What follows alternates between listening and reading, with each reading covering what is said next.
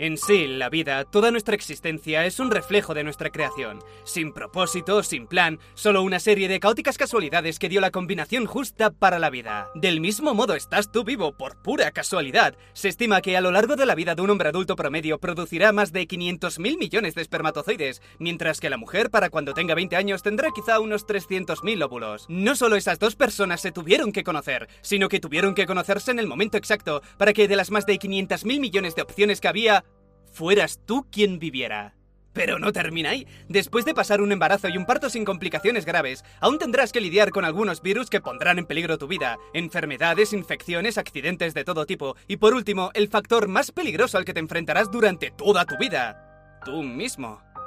Y no es un decir, no es para darle un aire poético, es real. Las tres causas principales de muerte mundialmente son problemas del corazón varios, accidentes, sumándolos de carretera, laborales, aviación, domésticos, y aunque parezca increíble, una de esas causas eres tú. Y aquí el poder de la depresión, capaz de hacer que el principal peligro al que vas a enfrentarte a lo largo de tu vida sea tu propia mente, de esa parte que por muy molesta y dañina que se vuelva, no puedes evitar o apagar a voluntad. Por eso es importante entender qué está pasando ahí arriba, porque no se puede ignorar por más que lo intentes. Tarde o temprano te quedarás solo con tus pensamientos sin nadie cerca que sirva como distracción. Esos pensamientos que te hacen sentir mal volverán. Tu mente te atacará y no sabrás defenderte, porque hasta ese momento solo aprendiste a distraerte. Esta parte la dividiré en dos más adelante, la distracción como solución y que la mente te intente atacar siempre que tiene un rato libre.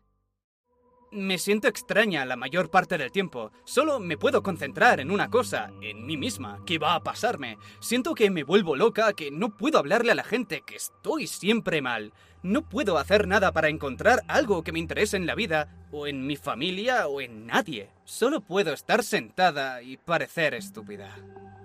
Encontré una historia curiosa de una chica con depresión que comentaba cómo sus amistades no entendían que aún padeciendo esa enfermedad pudiera tener momentos buenos, semanas o incluso meses en los que ni de casualidad adivinarías que tenía depresión. Sus amigos, como muchos, pensaban en esto cuando alguien dice que tiene depresión y quizá no en esto. Es verdad que últimamente se ha intentado cambiar esa visión, justamente con lo que acabo de hacer, pero no ayuda en nada, es más, confunde. Esas imágenes, artículos y vídeos que ponen a una persona triste y dicen, ¡está bien! Y luego a una persona riéndose, ¡está muy mal! Buenas intenciones supongo, pero de nuevo es simplificarlo. Por un lado ignoran que las depresiones graves son episódicas, van y vienen a intervalos irregulares. Eso es que por muy mal que esté, a la fuerza tendrá alguna época donde puede ser mínimamente persona, pero ello no significa que se haya curado ni que no pueda volver a recaer. Por otro lado, cada persona es un universo, y hay quienes como esta chica se especializan en que nadie note que están mal, personas que no quieren que los demás vean ni por un momento lo dañadas que están, que no hagan preguntas, que no les traten diferente. Como dije, una estrategia perfecta para evitar preguntas, pero no para sentirse mejor. Aquí lo de fingir hasta serlo no cuela. También puede que no lo hagan a propósito, que tengan tanto miedo de sus pensamientos depresivos que tratan de ocultárselo a ellos mismos. A no ser que activamente estés buscando señales, jamás te darías cuenta de que esa persona está mal y vivirá toda su vida sintiendo que eso es lo normal.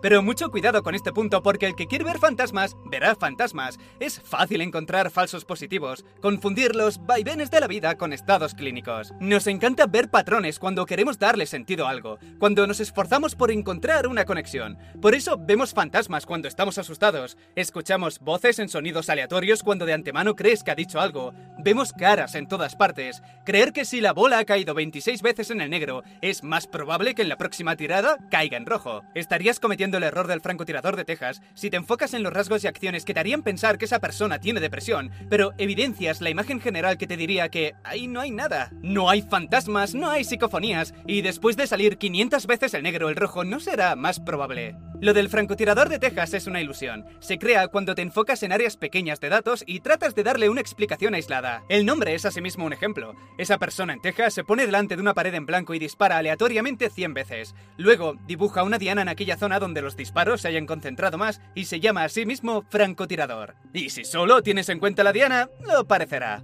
Generalmente, si hay motivo para ese malestar como el fallecimiento de un familiar, esa persona estará deprimida, por supuesto, enferma No solo porque ocurra. Si desarrollará o no la enfermedad se verá con el tiempo, cuando el origen del malestar se haya ido suavizado, cuando se vea que a pesar de que está todo en orden en su vida, sigue experimentando la angustia que acompaña las tragedias. La cuestión es que, como sus amistades tenían esa imagen de la depresión, ella misma de forma inconsciente se vio actuando de la manera que ellos esperaban que actuase, no permitiéndose exteriorizar alegría o bienestar por miedo a que pensasen que no era tan grave, o peor aún, que se lo inventaba. ¿Os suena? Es muy común esa situación. En internet hemos tenido algún que otro caso similar. Primero se les acusa de querer llamar la atención, de ser una screen drama, y cuando finalmente ocurre lo impensable, ven la realidad, que la depresión no es como te la imaginas.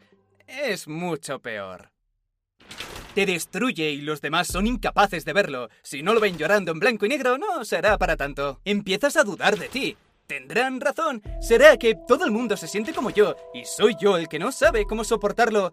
¿Será que soy débil? ¿Que tengo que ponerle ganas, comportarme como un adulto? No, no es puramente una cuestión de actitud, es un desajuste químico del cerebro. De ahí que los medicamentos antidepresivos sean tan eficaces. Ayuda al cerebro a regular esos químicos que la depresión ha roto, entre ellos la dopamina. Quizá el más problemático porque es el que regula el deseo de hacer cosas principalmente. Pero no únicamente. También interviene en la capacidad de aprendizaje basado en el refuerzo positivo, el estado de ánimo, el movimiento. Esto no es importante ahora, pero lo será más adelante cuando retome el tema de la dopamina.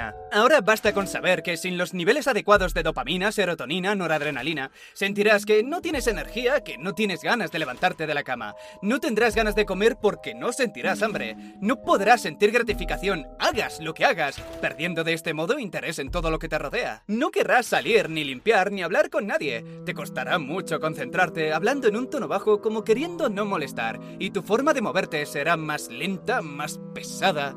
He ahí la imagen clásica de la depresión. ¿Puedes encontrar algún tipo de distracción? ¿Ver una película o...? No, no tengo ganas. Antes solía gustarme mucho ir a ver una película o jugar o cualquier cosa, pero ahora no tengo ningún tipo de deseo. No me importa nada.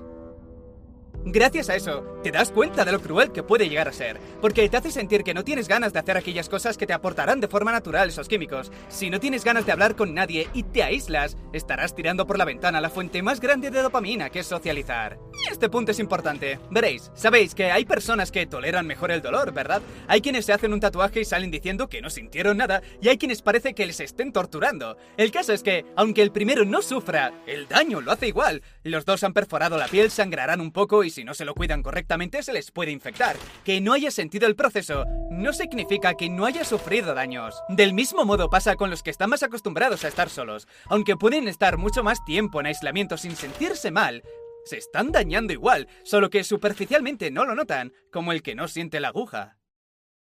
Aquí entran los antidepresivos y aún más importante, la terapia. Ocurre que si tomases ese fármaco sin terapia, claro que te sentirás mejor, pero no estarás solucionando lo que te provocó tener depresión. Y cuando tu cuerpo genera resistencia, estarás peor que al principio. ¿Y es necesario el medicamento? Si la depresión es moderado o grave, desde luego. Ten en cuenta que si tratases de hacer terapia en mal estado, ¿qué ocurrirá? Que no tendrás ganas de hacer nada. Aun si milagrosamente fueras a las citas, seguirás atrapado en el círculo vicioso de no hacer cosas porque no las disfrutas, y si no las disfrutas, ¿por qué hacerlas? Cuando llevas mucho tiempo en ese estado es complicado recordarle al cerebro qué se siente cuando estás bien, que es aquello más cercano a lo que pudiste llamar felicidad. El medicamento le ayudará a sentirse cómo se siente alguien motivado y con ganas de hacer cosas, pero será la terapia la que reconducirá una forma de vida más estable. El no tener ganas de hacer nada es peor de lo que parece, porque si se alarga demasiado las ganas de vivir también desaparecerán con el tiempo. Es un pensamiento común en los casos graves. La muerte les hace ver que la vida no tiene sentido. ¿Y sabéis lo mejor? Tienen razón. Como he comentado al principio, que estés vivo es un milagro desde luego, pero uno matemático. No fuiste elegido, ocurriste sin más, como la creación de este planeta, sin ningún propósito más que el de existir. Si la depresión es un veneno para la mente, no es porque lo que piensen sea mentira, sino porque distorsiona la manera de afrontarlo. Desde luego, la existencia no tiene ningún sentido propio. Eres tú el que tiene que dárselo y puede ser literalmente de cualquier manera mientras para ti tenga sentido. Si esperas que el universo conspire para traerte ese significado, Sigue esperando. Se sienten vacíos porque el mundo no les aporta nada. Por culpa de ese desajuste químico pueden llegar a sentirse como unos monstruos porque por mucho que lo intenten no pueden disfrutar. Siempre malos pensamientos. La depresión es un agujero negro capaz de absorber todo lo bueno que tiene alrededor y hacerlo desaparecer. No es una analogía solo por decir, verdaderamente es capaz de arrastrar a los demás a la miseria. Aquí retomo uno de los dos puntos que dije antes, la distracción como solución. Es común que los pacientes con depresión se sientan mejor cuando se rodean de personas mentalmente sanas. Da la sensación de que se les pegue esa energía positiva, pero es temporal, además de que no es una ayuda real, solo es una distracción te sientes mejor solo porque momentáneamente no estás atrapado en tus propios pensamientos, pero en cuanto te vuelvas a quedar solo, volverás a estar como al principio. Una persona con depresión no se envuelve de personas sanas esperando mejorar, es seguir creyendo que la solución es exterior y no depende de ti. Como el que esperará toda la eternidad a que el mundo le dé sentido a su vida, ellos esperan contagiarse del bienestar de otros. Por un lado, tener que lidiar con una depresión no tratada es también duro para el entorno, porque drena poco a poco su energía. Si cada vez que propones algo sabes que es un no con el tiempo dejarás de preguntar. El solo hecho de estar cerca les hará daño porque, como muchos dicen, dejan de importarle las personas que quieren. ¿Cuánto tiempo se puede estar con una persona de la que percibes que no le importas? Por mucho que sepas que es una enfermedad, os distanciaréis. Y no es crueldad. Es normal. Por otro lado, como esta chica dijo en una entrevista, cuando se mudó con su novio las cosas no fueron bien porque sentía que ella no se estaba esforzando todo lo que debía para hacer que funcionara. La depresión le hacía culparse constantemente de cualquier cosa mala que pasase, con o sin razón. Así que con el tiempo terminaron dejándolo. Es importante el apoyo de los que están cerca, evidentemente, pero no son la solución. Si no haces algo por tu cuenta, irá a peor. Cuando veas que la paciencia de los que te rodean está echándole un pulso a tu depresión, te asustarás, porque la paciencia tiene un límite. La depresión no. Ahora sobre el segundo punto. ¿Por qué tu mente te intenta atacar con tanta insistencia? Aunque parezca mentira, nuestra mente nos pone a prueba continuamente para comprobar que estamos bien.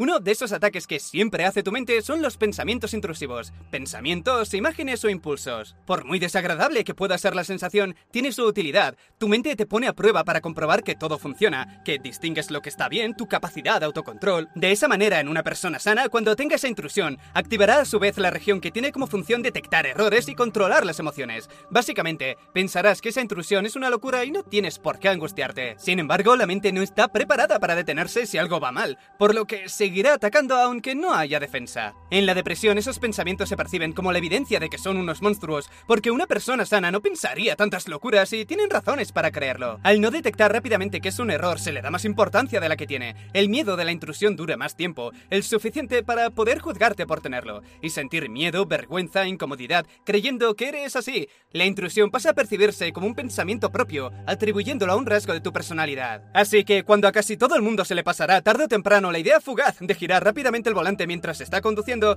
el que tiene depresión se atormenta por ello. Lo siente más intensamente por intentar buscarle un significado a un pensamiento generado de forma automática. La mente acaba de angustiarte de una forma muy gratuita, y lo peor es que como no ha podido solucionarlo, lo repetirá con más frecuencia de habitual. Es una verdadera tortura, porque no parará hasta que no comprendas que esas intrusiones no son pensamientos propios. Hay formas de reducir esos pensamientos con terapia, pero nunca se irán del todo, básicamente porque todo el mundo los tiene. No dejan de tener su utilidad, así que más que querer no tenerlos o aprender a distraerse para evitarlos, tienen que aprender a no juzgarse por tenerlos, y entendiéndolo reducirán la frecuencia y la intensidad. Solo de esa forma reducirán la angustia y la ansiedad que generan.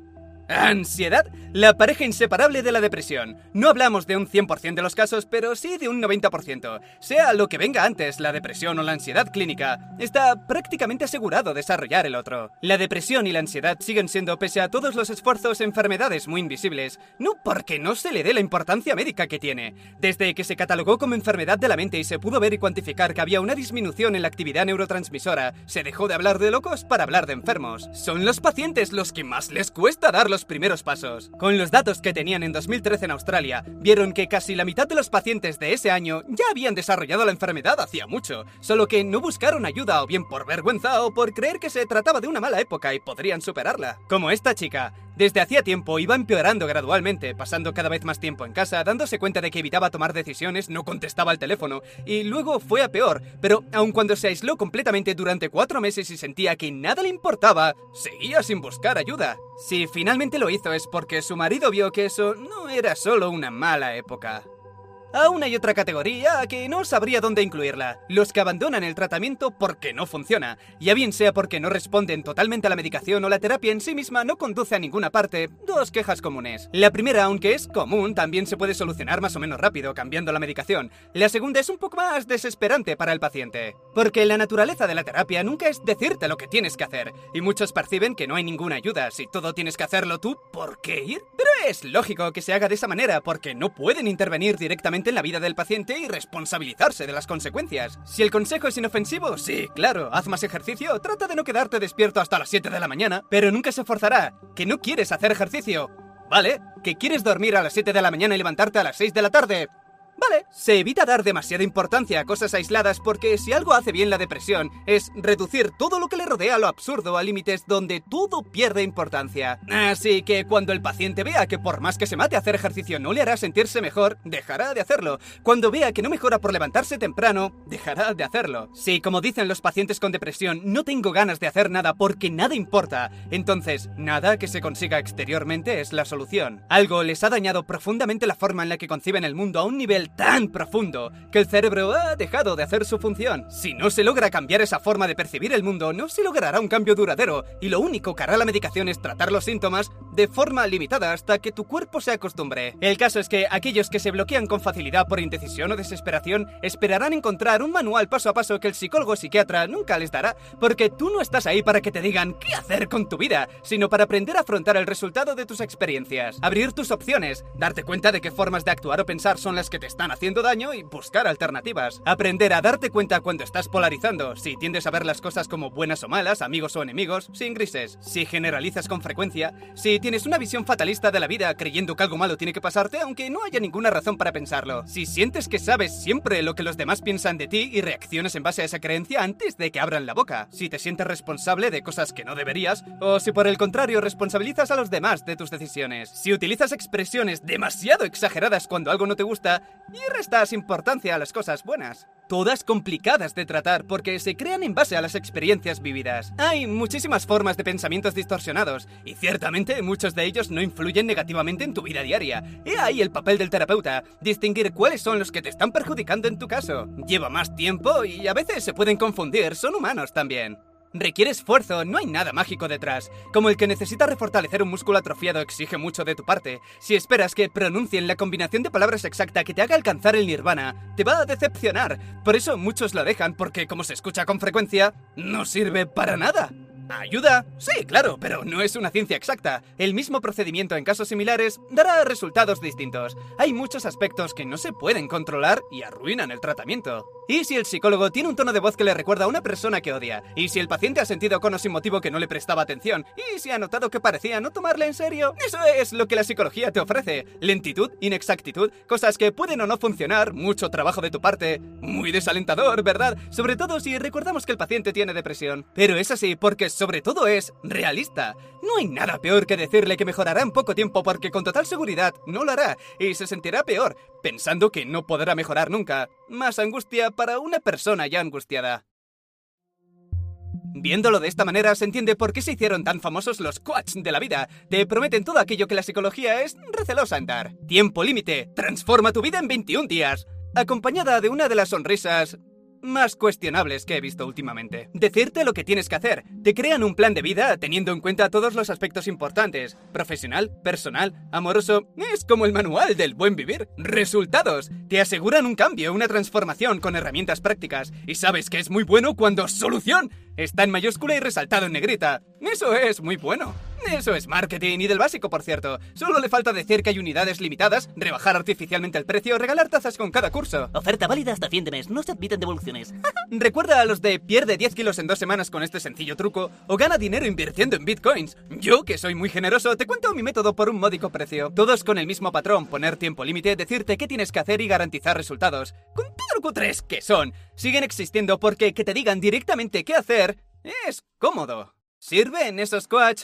Tanto como un libro de autoayuda. Pero ten en mente que estos coach no se centran en curar ni tratar nada. Repiten frases motivacionales que han leído o escuchado anteriormente, como el quemadísimo finge que lo eres hasta que lo seas, aunque más bien es finge hasta que los demás se lo crean. Pero como digo, es muy atractivo que te presenten una fórmula y cuanto más restrictiva sea y menos margen de interpretación tenga, mejor.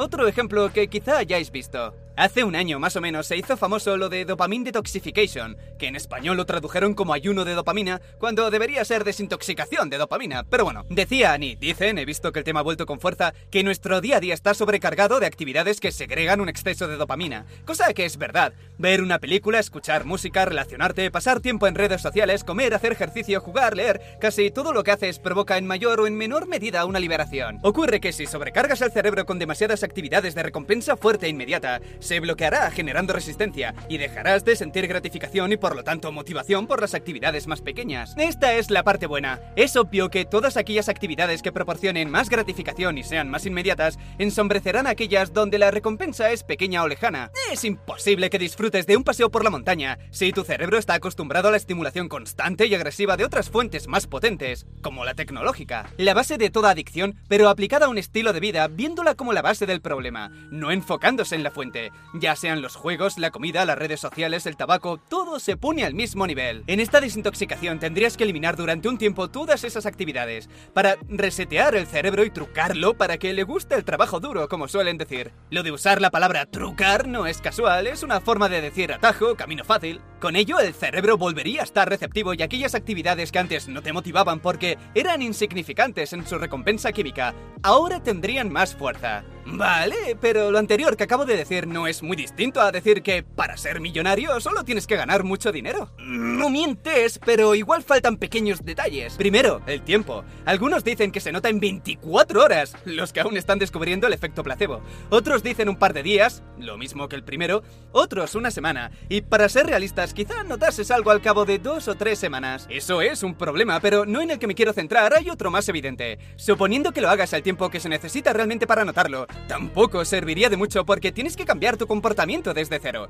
Porque mágicamente en la vuelta no te habrás convertido en un consumidor responsable. Volverás a tener tu teléfono en la mano y un montón de horas muertas por delante que Instagram, YouTube, Twitter, Twitch, TikTok y demás estarán encantados de rellenar. La comida basura seguirá siendo más adictiva y jugar a un videojuego más divertido que dar un paseo. ¿Qué pasa? ¿No puedes cambiar todos tus hábitos poco saludables en 24 horas y mantenerlos durante toda tu vida? LOL. Sabes que una dieta es buena cuando no la ves como tal y puedes mantenerla durante toda la vida. No es un esfuerzo, no es la operación bikini. Es un equilibrio entre lo que te gusta y lo que debes comer. Lo mantienes de verano a verano. Lo mismo aquí. Si no cambias el comportamiento para poder mantenerlo siempre, se convertirá en una batalla constante entre tu fuerza de voluntad y las estimulaciones del mundo moderno. A ver quién se cansa antes. Así que todo esto del ayuno de dopamina no es más que decirte cuál es el problema, la sobreestimulación del consumismo rápido, que ya se sabía, pero añade una especie de intento de solución que sirve como mucho para darse un descanso, pero no para provocar un cambio duradero si no se destruye el hábito. Y esto último requiere más esfuerzo, probarás cosas que pueden o no funcionar, no sabrás cuánto tiempo tardarás.